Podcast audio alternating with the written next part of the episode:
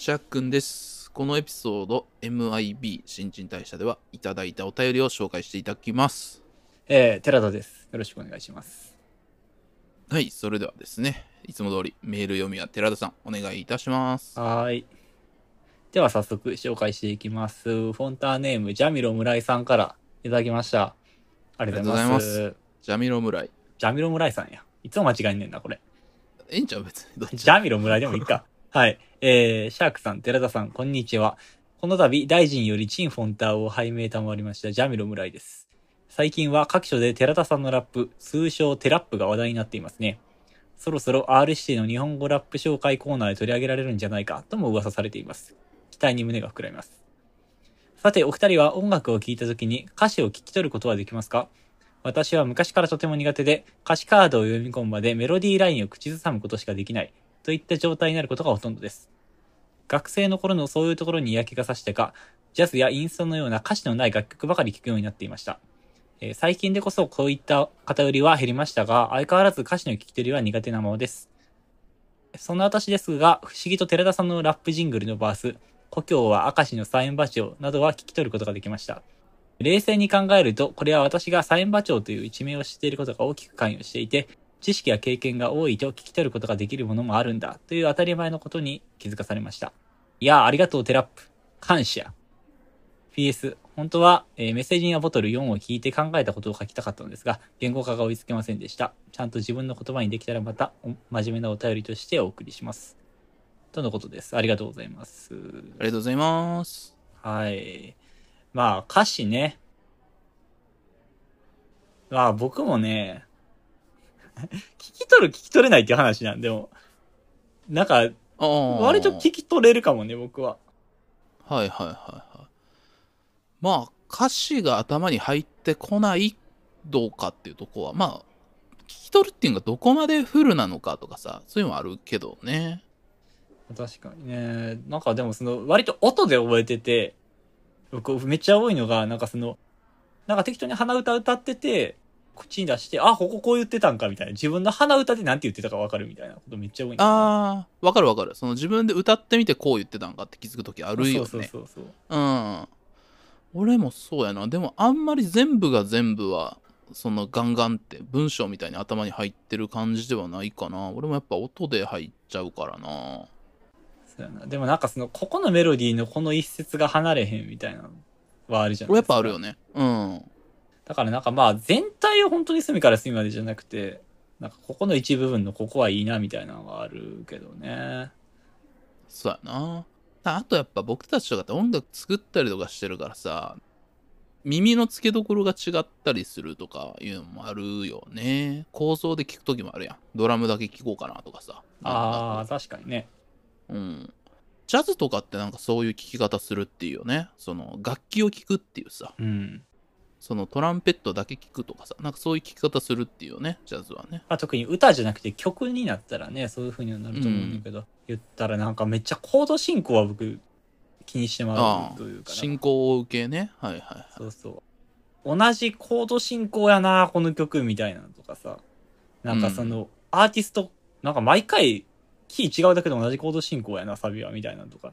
まあ、おるな、そういう人な。うんめっちゃ気にしてまうというかさ、なんかその、うんなんかリンキンパークとかさ、僕、中学校の頃結構好きやってんけど、うんあの大体コード進行同じでめっちゃなんかそれに気づいた時泣いてしまった記憶がある。ああ、確かに全部一緒やな。うん。そうやねんな。なんか歌詞からちょっと離れた話になっちゃったけど。まあわかるわかるわかる。とかね。まあでもなんかその、なんていうかな。俺もちょっと違うけど、うん。歌の歌詞のメロディーが情報量多くて嫌やなと思ってあんま聞かへんかった時期ってあるわ。それこそインストとかばっか聞いてた時って。あー、ちょっとまあお腹いっぱいになりすぎるからみたいなね。そうそうそう。それこそテクノとか、そういうのしか聞かへん時期って、俺にも一応ちょっとあったんやけど、そういう時ってやっぱそういう気分だったね。なんかそのもう一番欲しいのがビートで、まあ、それだけあったらいいっていう時期あったな。あかなりそぎ落としていくとね。そうそうそうそう。ですねまあ、ジャズ、インストのような歌詞のない楽曲ばかり聴くようにっていうとこは同じ傾向ですね。じゃあ、メロライさん。その後ちょっともう、ビートも嫌な時期あって、どういうこと？環境音とか聞くようになるってこと？あ、そうそう。その時はね、あの、んピアノを聴いてた。あの、あクラシックのショパンとか、ああいうのとか買ってきて、あー ショパンの名演とかのやつを、なんか、今、クラシックピアノの人が買って聴いたりとか、あとは、その時もまあジャズ聴いてたな。うんわかるかもしれん。僕さ、今日、ほんまに、それこそ今日通勤してる時にショパン聞いたんよ。あ通勤してる時に聞くクラシックってめっちゃヒーリング効果あるね。ああ、いいね。なんか自分の体にちょっとがっかりした感じもあるな。なんかああ、わかるうわ。わ、自分ってそんな感じになってるんや、もうっていうさ。通勤の電車でクラシックにヒーリングされるくらいのさ、体力しか残ってないんや、今自分の体ってっていう、なんかちょっとそういうがっかり感あったな。わかるわかるわかる。でもまあ、それもそれで悪くないよ。そうじゃなかったらさ、わざわざショパンを聴こうみたいな時なかったわけだからさ。まあまあ確かに、クラシックを聴くいい機会にはなってると思いますけどね。ピアノってみんなやっぱショパン聴くよね。ピアノ曲いいやつ多いやん、ショパンって。そうやな、確かに。そうやな。あとリストとかさ、聞くけど、やっぱ、なんか、しんどいやん、ちょっと。情報量多いやん、リストって。いやー、そうやね。で、そうそう考えたらやっぱショパンの情報でちょうどいい、ショパンマジちょうどいい。うん、っていうのはあるね。ですよね。うんいやー、いや、ちょっと、あと、お便りの内容で言うとさ、あの、ラップジングル、あの、明石のサエンバ町って言ってるのとかさ、多分マジでみんな知らんよなっていう、聞き取られへん。マジで知らん。サエンバ町は、そうやな、縁画町はすげえ頭に入ってくるから、あー、そこは聞き取れるんや。なんとか町って言ってんなっていうのは、えーなんかそういう場所なんかなとか思ってんじゃん。サエンバ町、サエン、冴えない町みたいな、そういうヒップホップのかっこいい。ああ、そういうこと？いや、でもヒップホップの歌詞で聞き取れへんの多いけどな、正直。あるあるあるある。なんか歌詞カードとか見ても、ここなんて言ってんのみたいな。その、歌詞を見ても何言ってんのかよくわかんねえなっていうとこ ろ。まあ、ブッダブランドとか全然わからんし、歌詞カード見てもわからんかったけどね。どどういうことやねんみたい だからまあ雰囲気よ、それは。な。うん。うん。確かにな。でもやっぱこう出てきた時にめっちゃ聞き取りやすくて何言ってんのって思ってすごい好きやったな。まあ、はっきり、はっきりってわけじゃない。なんやろ、喋り方？あれなんで？なんであんなはっきりめちゃめちゃ聞き取りや。すいやん。こうのラップって。あんまりさ、崩してないのかな？うん、そうだね。うん。でも、最新のフローでやってすごかったな。いや、こうの話になっちゃうね。まあまあ、いいとしましょうか。はい。あと、チンフォンターをね、僕ら覚えてる？多分ね、うんスペースで、スペースをやってるんですけど、ここすな頭に。ツイッターのねなん。か、自分から名乗ることにしようみたいなさ、こと言ったから、シンフォンターを拝命賜りましたということなんですけど。わかりました。じゃあ、君は、チンフォンターだ。何その言い方。じゃあうん、シンフォンターです。はい。正式にチンフォンターになりました。ジャミロムライさん。ということでね、今後チンフォンターになりたい人はこういう感じで、チンフォンターを拝命賜りましたというふうにね、お便りぜひ 申請していただければなとはい。思います。あ別に別の表現方法でもいいんで、自称制になったんで。はい。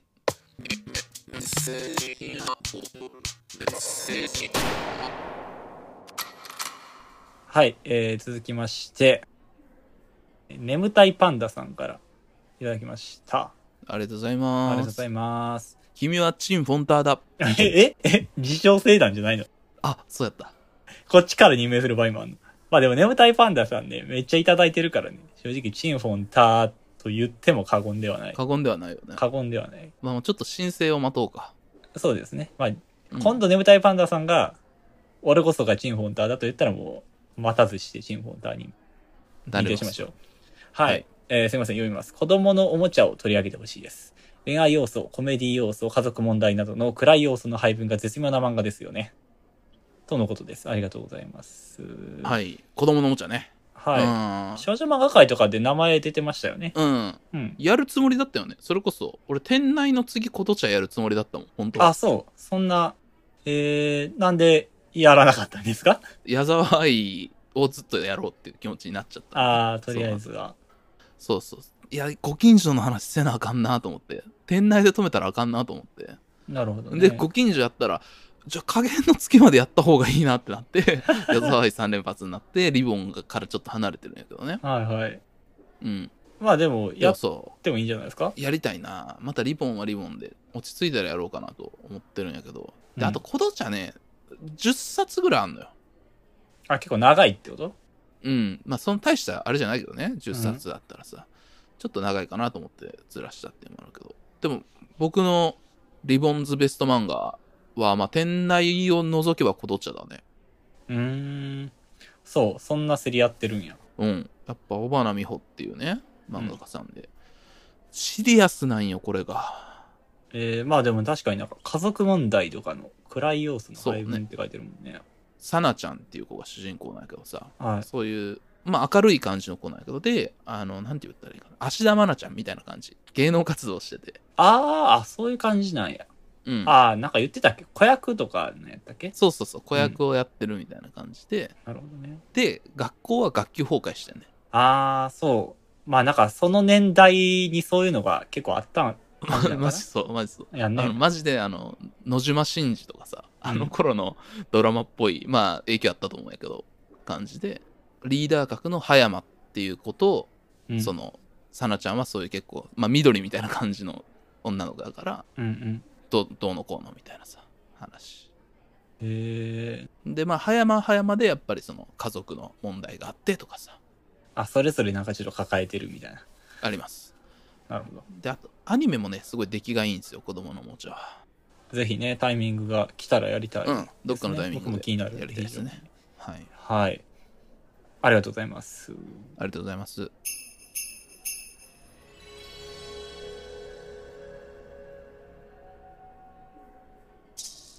はい。では続きまして、匿名さんからいただきました。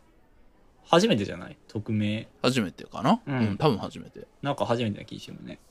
えー読みますね。えー、カル女今井大輔の、えー結婚や恋愛観などいろいろ考えさせられ、共感するワードが多々ありました。お二人がどのような感想を持つのか興味あります。そのことです。ありがとうございます。ありがとうございます。カル女。う。ね、リクエスト。うん。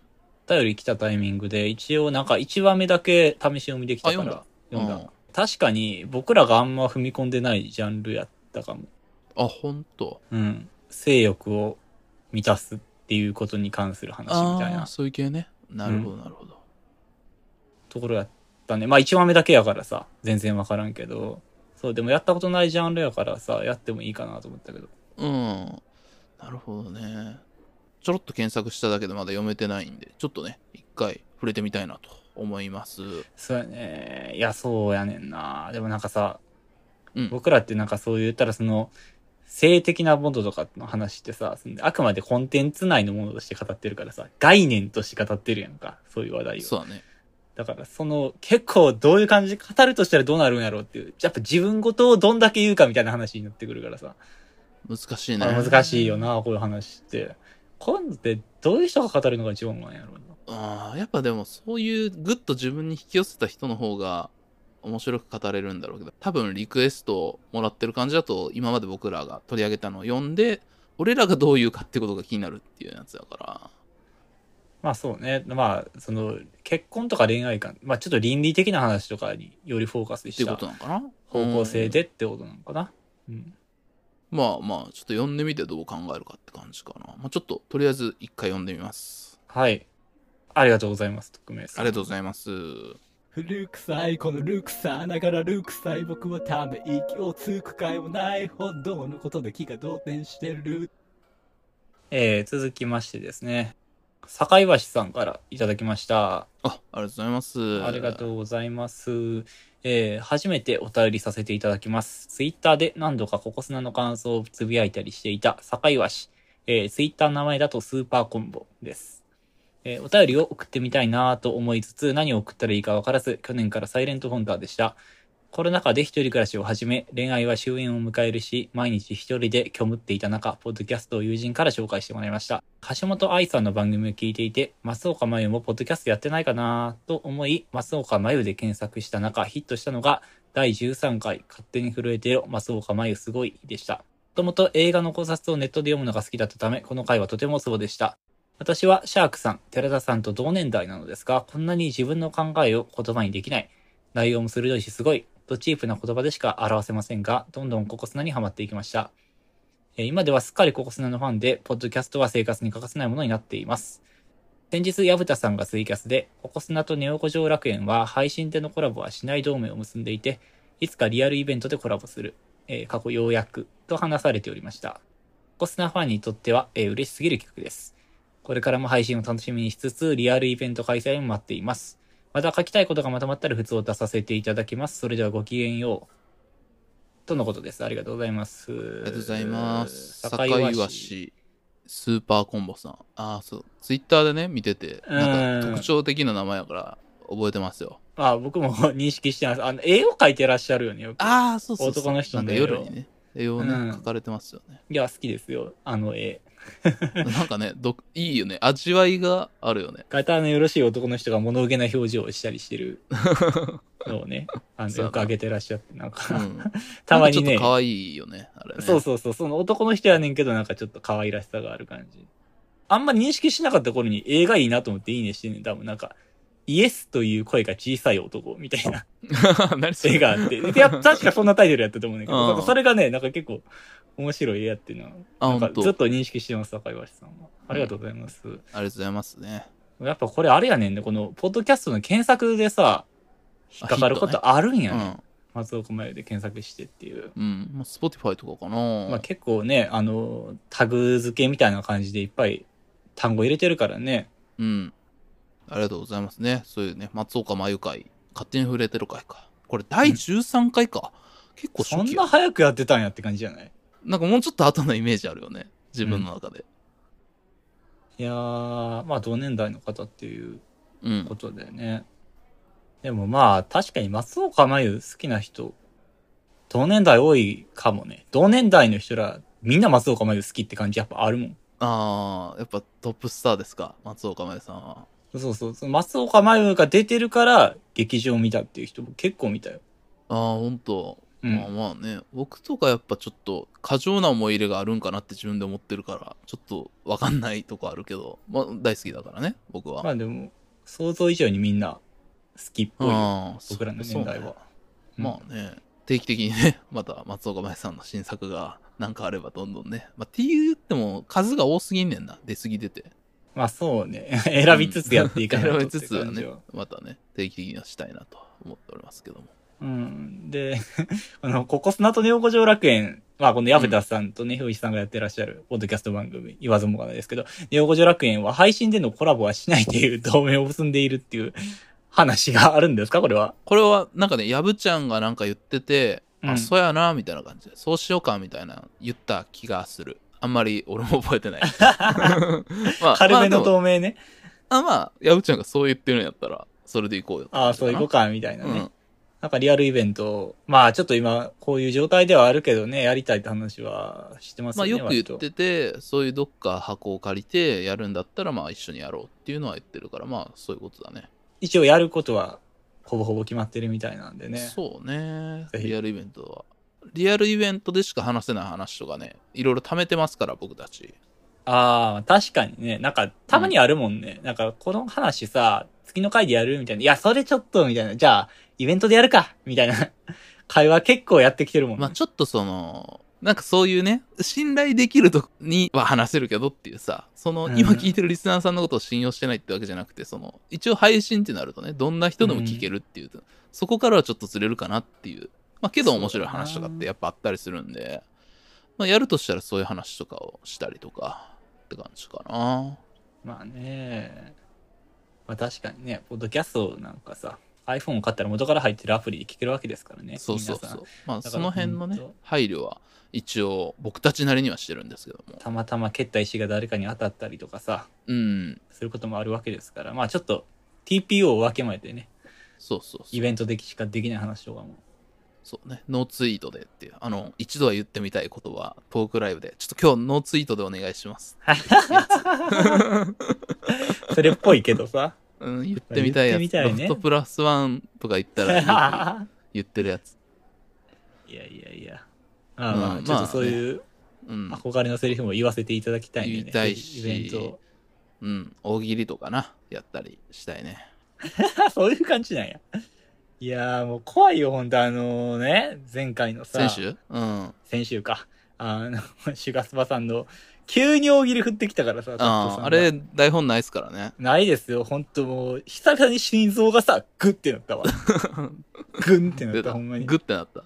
うん。でもよかったね怖いのよ。いや、よく、まあ、オチはね、つけていただいたけどさ、うんシャークさんに。ほんと怖いのよ。いやーあとは、何すんのかなああいう。対面だから、ああれか、ジングルを弾き語りするとかか。いや、そんなんいらんやろ、それは。ジングルをその場で作るとかやったら、私もさ。ああ、弾き語り、アコギで、いらん？アコギで、まあまあ、やると言われたらやりますけど。あの、寺田は、ずっとアコギ片手に喋ってて、で、ちょうどいいタイミングで、じゃあジングル行こうかって言ったら寺田が、てんてるるるるるるるんるるるって弾きで。ああ、でもなんか、あったね。その、ちょっとそれとはちゃうけどさ、あの、銀銀玉あるやん、アニメの。うんなんか、それをさ、声優が生で当てれこするみたいなやつで、あの、間のさ、カットあるやん。アニメとかも、うん CM の。なんか、あれも生演奏でやってんのとか、オープニングを生演奏でやってるのとかさ、見たことあるな。そういうのありがちなん、イベントで。あれ、まあ、やっぱ生初め感て聞いたけどを出すぞ。生感を出すぞっていうやったら、そういう発想になるんかな。そういうことな。いや、僕、あれやりたいね。あの、なんか、ガキスカのさ、初期のフリートークとかであったさ、あの、オープニングみんなで撮るやつあるやん。はいはいはいは適当に、まっちゃんが適当に歌った歌とかでさ、編集して後からオープニング風にするやつみたいなさ。だからその本番中やったらできひんけど、その音声だけさ、撮っといてさい。、なっとっといて、後で、な後のちゃんとやつでできるみたいあ、いいな。やん。そそれも素材だけ集めるみたいなね。うん、やるやろ。トークライブってでも意外とそんなないよな。俺らってさ、話してるだけやからさ、イベントやろうっつって何やるっていう感じになるよね。基本はまあ話すんやけど。まあ生でしかできないことでしょ？もうむ、なんかでもさ、その飲食とかが絡んでくるとちょっと難しいんやったっけ？ああいうのってやっぱ、イベントとかで。別にいいんじゃない？などういうこと？ああ、食べさすとかそういうこと？あ、みんなでなんか食べるみたいなとかってやっぱ難しいあなんで？あ、虫をみんなで食べてもらおうと思ってるってこととかもありかなと思ったけど。怖いって嫌んやな。いやー、どうなんやろうね。まあ、ちょっと待って、でもそんなこと言ったらさ、来る人減りそうやからやめとくわ。まあまあまあ いや、決定じゃないからさ。別にうん、あるっちゃあるかもしれないでしょ。うん。まあなんかそれぞれソロでね、コーナーを。俺とかやっぱあの、パワポゲーってやつがあるから、うんパワポとかやりたいよね、やっぱ。ああ、そうね。あなただって、さ、ココスの始める前にさ、テラスハウスのパワポとか作ってたんでしょ？イベントで。テラハのパワポ、そう、うん俺一人でやって。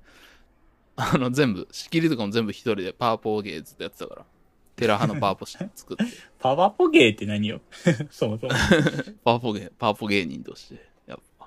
いや、まあ、そういうのもできますし。まあ、何よりもやっぱお客さんがいるってことはさ、その、あれができるやん。どう、どうですかっていうのをさ、聞いたりとか手挙げてもらったりとか、すぐレスポンスがもらえるっていうのはやっぱでかいんじゃないですか、ああ、そっか。それもね、ちょっとうんやってみたりとか。まあね、あと、まあ、ネオジュ楽園とか来てくれるんやったらね、そういうちょっとスペシャルな他のね、人と喋ったりとかいう感じが面白いみたいな感じになるんかな。まあそうですね。まあ、うん。そもそもコラボしないわけですからね。僕、そうね洋一さんと喋ったことないからね。そう。田さんとはあるけど。うん。まあ、俺もないし普、通に喋るだけでもまあ、コラボにはなるけどね。そうやな。はい。はい。では、坂井橋、スーパーコンボさん、坂井橋さんか。こはい坂岩さん、ありがとうありございます。がとうございました。お届けします心の砂地を汲み解いてこの西東京の暮らしを最寄りへバラす東京が素晴らしいでも故郷は証のサイン場所しないで演歌上生活するには不便でしょ僕らは天使なんかじゃないだから全員参加じゃないならやれない西武八木沢できていく覚悟さはい。えー、それでは引き続いて、ジュラシック幼稚園さんからいただきました。はい。ありがシックさん。とうございます。シックさん。そこだけ取るとどうなんだっていう話ですけど。寺田さん、シャークくんさん、こんばんは。ジュラシック幼稚園と申します。心の砂地第60回、欲に正しさは必要ですか？最高でした。えー読後、これに何か感想を挟むことはできるのか？という思考停止気分で本を閉じてしまった私にとって、お二人のラジオで本棚の性欲が違った魅力に溢れた誰かと語りたい作品になった気がしました。今回の今日の弾丸本当にありがとうございました。特に八重子とダイヤのシーンが印象的でした。作中で随所に覗いていた八重子の独善性のようなものから、初めはダイヤに感情を移入しつつも、最終的にひっくり返してくる構造のうまさに、物語のクライマックスでページをめくるのに夢中だったこともあり、気づいておらずさすが、と舌を巻く思いでした。また、改めて読み返して、八重子とダイヤのシーンからラストへ、読者をぐるぐると振り回す勢いが素晴らしいなと思いました。自分の欲望が他者に受け入れられないと自覚しているダイヤが、自分に向けられる不愉快な他人の性欲を、えーあ、すいません、他人の欲望を指摘し、相手が言葉に詰まった瞬間、自分の欲望の罪悪感と一緒に軽く許すことができる。あってはならない感情なんてこの世にない。それはつまり、いてはいけない人間なんてこの世にはいないということだ。決して交わらなくてもそれぞれが持つ欲望の気持ち悪さを開示すれば繋がれるのかもしれない。と思った矢先、マジョリティ側の容赦ない排他的口調で語られる、えー、ナスケを除く水に性欲を抱くマイノリティの逮捕。そしてラストの藤原悟容疑者の暴走による事件。さっきみたいなニュース見ると、本当自分が生きてるのって運がいいだけなんだなって思わされるよね。というヨシカのセリフに、ここまで正しい欲望とは何かをひたすら浅い量から突きつけられる読書体験をしてきた私たち読者は、大きくうなずくけれど、頭おかしい人の暴走にいつ巻き込まれるかなんて誰にもわわかんないわけじゃん。と続く言葉に大きくショックを受ける。自分が作り上げるもので、この社会を正しい方向に動かすのだ。という欲求に満ちた。と描写され、語りとして本作に登場しなかったヨシカ。えーこれは本を読む前の私なのだと感じました。帯に書いてあった読む前の自分には戻れない。まさにという作品だったなと思います。途中から一方的な読書感想になってしまいすいません。えー本当に素晴らしい本の紹介と番組ありがとうございました。これからも配信楽しみにしています。とのことです。ありがとうございます。。ありがとうございますす。改めてね、感想のお便りというか。はい。ジャラクシュ支援さんね、あの本編の方にもいただいてたんですけども、うん。まあ、会をやって、後追いでもまたもう一つくださってありがとうございます。ありがとうございます。いやー、確かにね、ここ僕言いたかったけどカットしたのよ。このあってはならない感情なんてこの世にない。うでん。ね。実は僕らが話したところの後にもう一展開あって、あの、ダイヤ君の方が、最初あの、SNS でね、裏垢を使って、ダイヤ君の写真をね、やたら欲しがってたアカウントがあったんやけど、それは、八重子だろっていうシーンがあるんだよね、賭けに出て。で、実際八重子なのよ、それが。うんっ。ていうのがあって、性的消費っていうものに対するさ、否定をずっとし続けた八重子がでも自分も性的消費をしてるっていうところをね、ブーメランを突きつけられるシーンがあるんですけど、それに対してでもダイヤ君はでも性的に思ってたっていうので、それでいいんだよ。あってはならない感情なんてこの世にないんだっていう工程で最後落ち着くっていうね。そうね。うん。そこまでちょっと言えなかったんですけど、でもなんかその、僕が結構、あれ、以前に言った話で、その、感情と行動の切り分けをね、うん、あの別だっていう話、すると、ね。感情の工程と行動の工程は別だっていうところにもつながる話だったんで、できればしたかったんですけど、まさになんかそういうところの話だなとう思っん。ていて、なんかその、性的な欲求自体が否定されるべきじゃないよねっていううん。ところをまさに表したセリフだったなと思って、そうだね。そう、だからお便り送ってちゃんと拾ってくださってありがとうございました、ジュラシック幼稚園さん。はいい。やーそう。だからまあ、言った取りこぼしがあるっていう部分やからね。そうね。まあ、僕的には、その辺はまあ、読んでくださいっていう楽しみでもいいかなと思って残しておいた部分でもなるほどね。けど、まあ、そうやな。その、まあ、最後、そのカメラが引いていくみたいな感じっていうのは、うん。ね、その、ある、あるよね。あそこは、なんかこう、読んでいくと本当にこう、ね、あの、小説のうまさというか、なんていうか、ああ、うん。でも確かにカメラが引いていく、なんか個人からさ、急にカメラが引いていく感じあるよね。すごい映画的やんな。そうね。なんかでも、浅井さん、この間、その、元モーニング娘。の鞘師里穂さんっていう方とラジオで対談されてたんだけど、はい。昔は、その、完璧に最後まで構造を作って書いてたっていう。うん。なんかよく、ま、昔もラジオで言ってたのが、キャラが動いていくとか、そんなんあります？みたいなことよく言ってたんやけど、うん。でもなんか、最近は、多分今回もそうなのかな？性欲もそうなのか？なんかそのやり方だけだったら、もう書けなくなる気がして、うん、なんかそうじゃなく書いていってるやり方を今してるみたいなこと言ってて。あうん。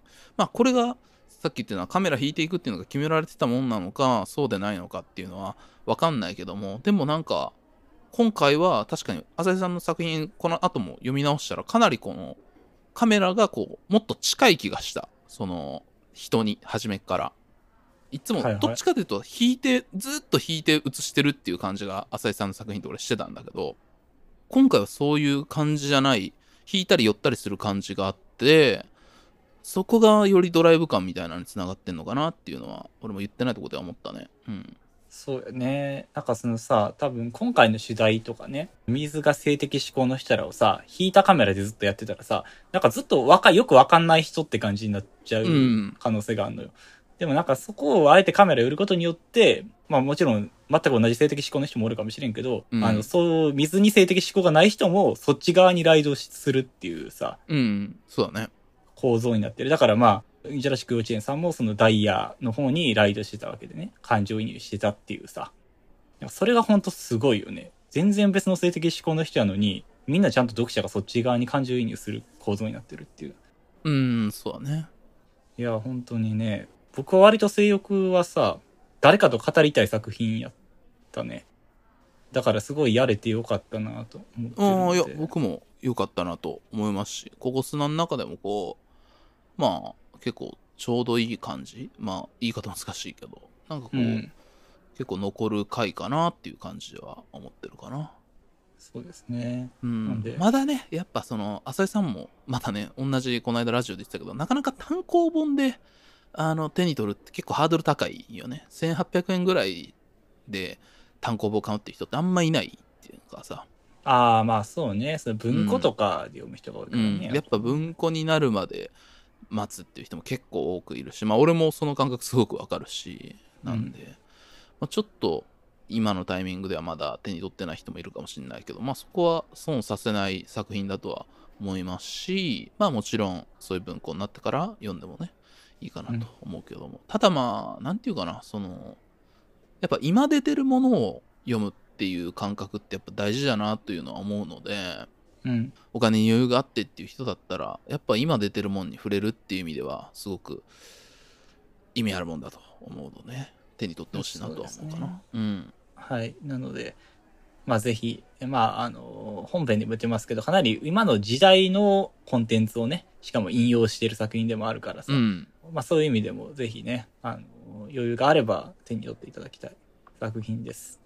はい。はい。よろしく、チェーンさんありがとうございます。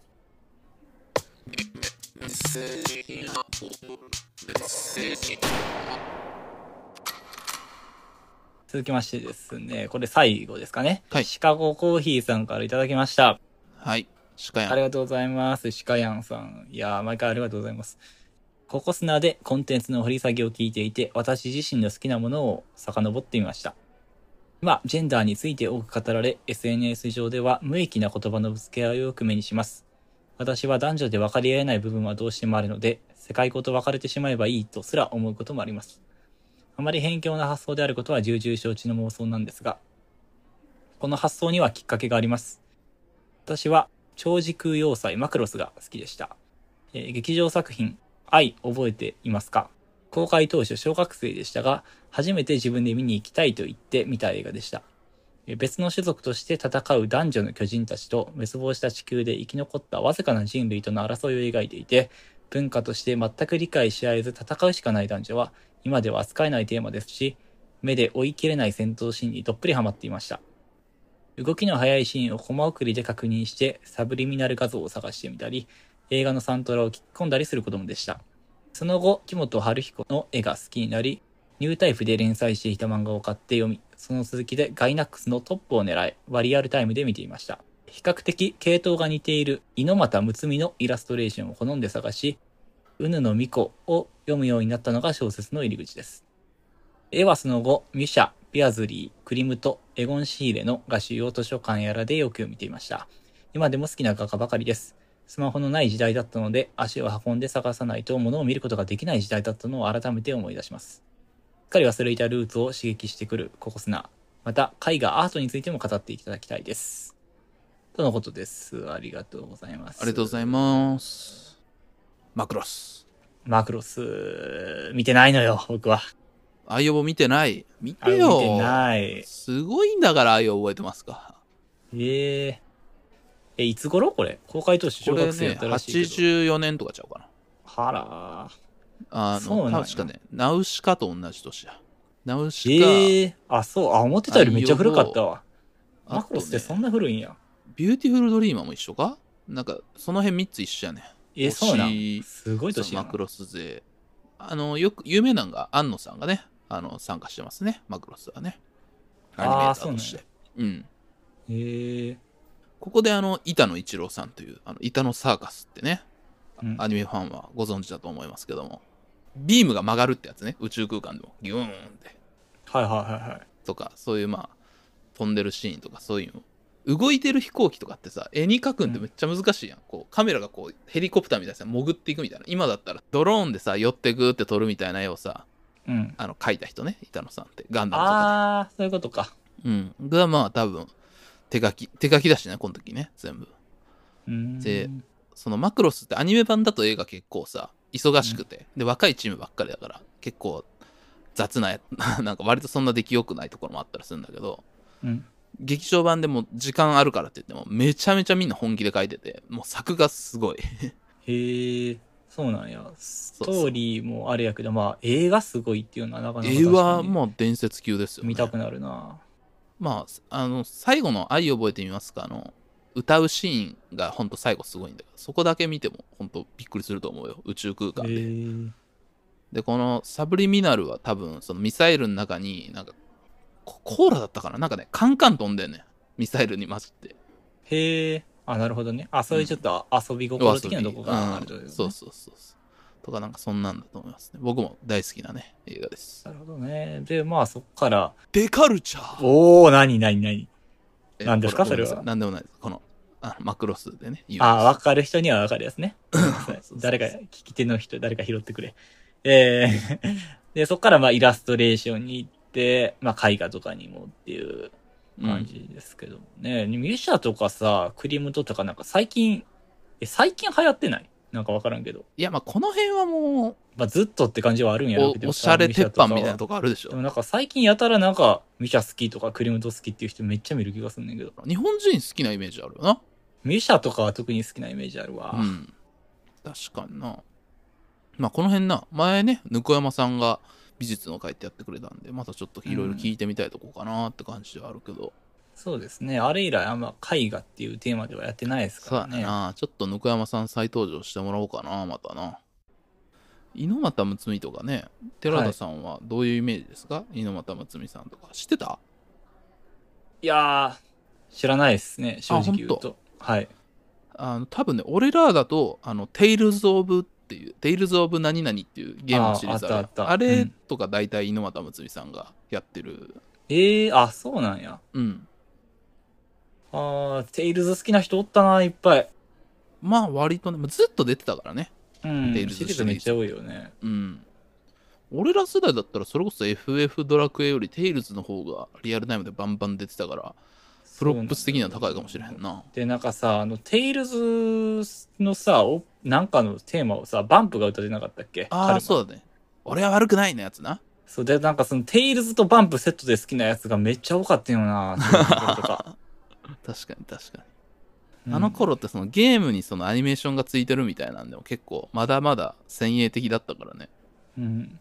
そうか、その人か。まあ言われてみれば、認識してる人ではあったな。さ全部が全部猪俣さんじゃないんかな。でも初期とかあの辺は多分大体そうだと思うんだけどな。へえーんまあね、三木本さんの流れっていう感じはあるよね。そういう美少女美少年キャラみたいなんであるよね。こういうイラストレーターの人って。うん、あるね、そういうのは。とか、俺やったらあの寺田克也さんっていうさ、うん。イラストレーターの人がいて、その人、まあいろんなの描いてるんやけど、メカとかいろいろ。うんまあ漫画もちょろっと描いてたりするし、とかやっぱ好きやななんか一回、ワンピースのポスター見て、このエースかな書いてあった。このエースの絵めっちゃかっこいいなと思って、こんなん描いてるんやと思ったら、それ寺田さんが描いてたわ。小田栄一郎ではなかった。そう、大丈夫。こんなん描けるのこんな筋骨隆々としたみたいな。寺田克也みたいやんと思ったら寺田克也が描いてた。いやー、まあね、そのあるよね、確かにね。とかね、好きですね。うん。で、なんか、そうやなまあ、あとこういうイラストとかほんまに好きな人さ、結構その、コミケとかでさ、出したりしてたりあ、そうだねす。るに結しちゃって、構ね。そういうとこで、僕の兄はね、なんかそういうイラストとか結構コミケ行って買ってたあ、人だったんで、と。まあそういうとこ聞いたりしたらあるんかな繋がってるとこは。うんちょっと僕はね、あんまり詳しくないんですけども。一回行こうか、一緒に。コミケ的な何かに。なんかね、行きたいよね、イベント。うん。行くやつ、これ一ね。回行ったことあるけどな。僕ゼロなのよ。うん。あと、オリジナルのやつ何やったっけ？コミケじゃなくて、もう一個あんねんな。それとか、漫画会に行ってたけどね。何やった？コミティア？違う。何やった？コミティア、コミティア？うん、そうそうそう。行って、横でめっちゃ買ってる人おんなと思って見たら、スカートの澤部くんやった。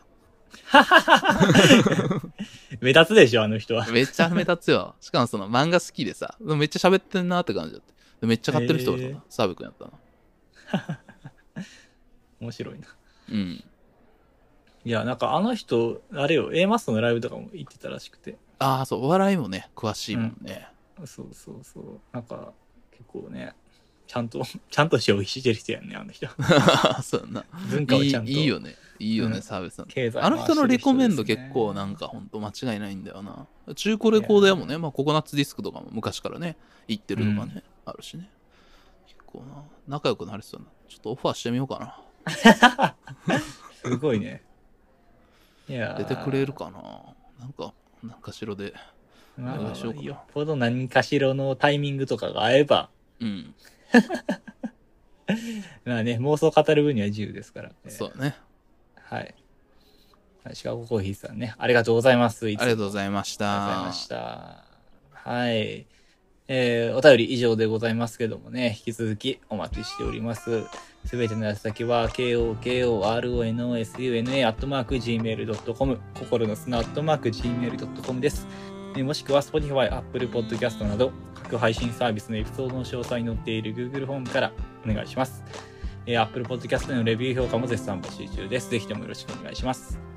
ツイッターでの投稿は、ハッシュタグ KOKOSUNA ココスナです。よろしくお願いします。ツイートしていただく際には、エピソードのリンクも貼っていただけると嬉しいです。ということで、えーと本日もですね、ありがとうございました。ありがとうございました。まあ、基本的にお便り会月1ぐらいのスペースでやっておりますけども、あのいただき次第ですね、ある程度溜まったら配信するという感じでありますので、どしどしね、応募していただければなと思います。はい。まあ、リクエストとかもね、結構最近よくいただいてるんで、そうねちょっと、どっかのタイミングでちゃんとやっていきたい。ですね。そうね、なかなかねう、んちょっとすぐには、あの、コンテンツになると結構角度とかを考えないといけないのと、まあ、あと自分がね、いろいろ組んでる予定とかもあって、なかなかすぐにはね、あの、受け止めれて、すぐ取り上げてっていうには、今んところできてないんですけども、何かしらでどんどんやっていきたいなと思います。はい。それでは皆様、ごきげんよう。う。